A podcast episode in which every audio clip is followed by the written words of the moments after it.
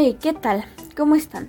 Yo soy Paola y les doy la bienvenida a este primer episodio dedicado a todas aquellas personas que han emprendido o quieren emprender un pequeño negocio y que no están al tanto de todo lo que esto implica. Por lo que si tú eres una de estas personas o solo deseas estar informado, te invito a que te quedes a escuchar esta guía de apoyo para pequeños negocios.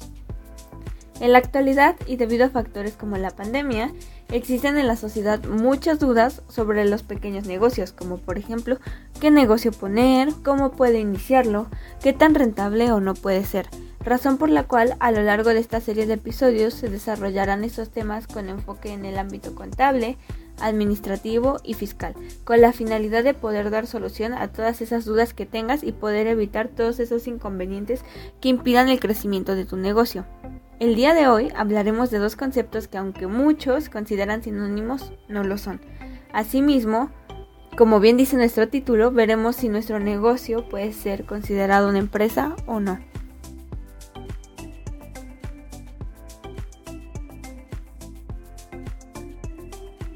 Muchas veces hablamos de manera indistinta para referirnos a negocio y empresa, sin tomar en cuenta las diferencias que existen entre ambos términos.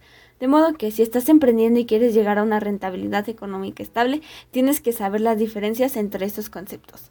Una de las preguntas más frecuentes para algunas personas es ¿Tengo un negocio o tengo una empresa? Si bien una empresa puede ser un negocio, o mejor dicho, es un negocio, no todos los negocios son empresas. Comencemos por definir negocio. ¿Qué es un negocio? Bueno, es un término latino proveniente de neg, negación, y otium, ocio, que se refiere a la negación del ocio. Actualmente, negocio se puede definir como una operación, transacción o actividad con fines de lucro, es decir, es un intercambio ya sea de bienes y o servicios o ambos a cambio de una ganancia. Cada uno de los negocios van a ser diferentes modelos y formas de ganar dinero. Además, requiere unos trámites menos rigurosos de los que una empresa necesita. Algunos ejemplos de negocios pueden ser un puesto de comida, construir una casa para luego venderla, dar clases a domicilio o comprar un coche más barato para venderlo a un precio más elevado. En consecuencia, cuando un negocio se repite de forma recurrente, se desarrolla de manera formal y cuenta con cierto volumen de operaciones comerciales, se va a convertir en una empresa. El término empresa proviene del italiano impresa, que tiene por significado la acción de hacer algo realidad mediante la técnica de la impresión. Este término lo podemos definir como que la empresa es la institución creada para darle una forma real a ese negocio.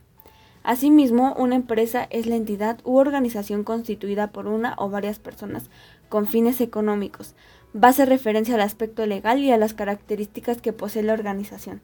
De igual manera, se presenta bajo una forma jurídica y se identifica para los efectos de la ley. Retomando los ejemplos anteriores, podemos decir que si en lugar de construir una casa construimos muchas, además tenemos que contratar a empleados y montar unas oficinas para venderlas y nos hemos formalizado, nuestro negocio se ha transformado en una empresa. Recapitulando, un negocio puede existir sin necesidad de ser realizado por una empresa, pero una empresa no puede existir sin un negocio. Ahora bien, un negocio es una actividad, sistema o forma de obtener una ganancia a cambio de ofrecer ya sea bienes o servicios.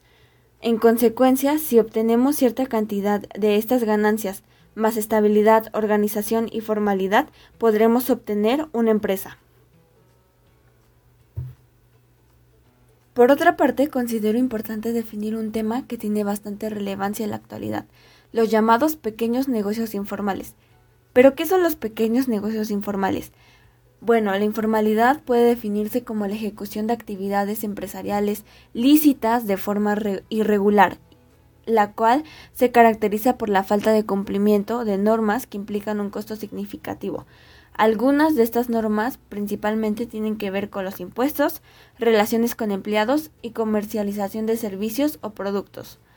Van a ser emprendedores que viven en la informalidad, los vendedores ambulantes, los trabajadores por cuenta propia, es decir, los llamados freelance, y muchas otras personas y profesionales en una situación semejante. Según datos de la Gaceta UNAM, las micro, pequeñas y medianas empresas enfrentan diferentes retos. Por ejemplo, es limitado el número que tiene acceso a créditos y por lo regular las que lo obtienen es con unas tasas de interés más elevada en comparación con las que cobran las grandes empresas. Un número importante también permanece en informalidad por diferentes motivos, ya sea por dificultades para cumplir con los requerimientos de la empresa contratista, limitaciones para el pago de trabajadores formales, falta de incorporación al régimen impositivo, escasez escasas posibilidades para documentar su capacidad de pago y ser sujeto de crédito, aspectos que las colocan en una condición de inestabilidad.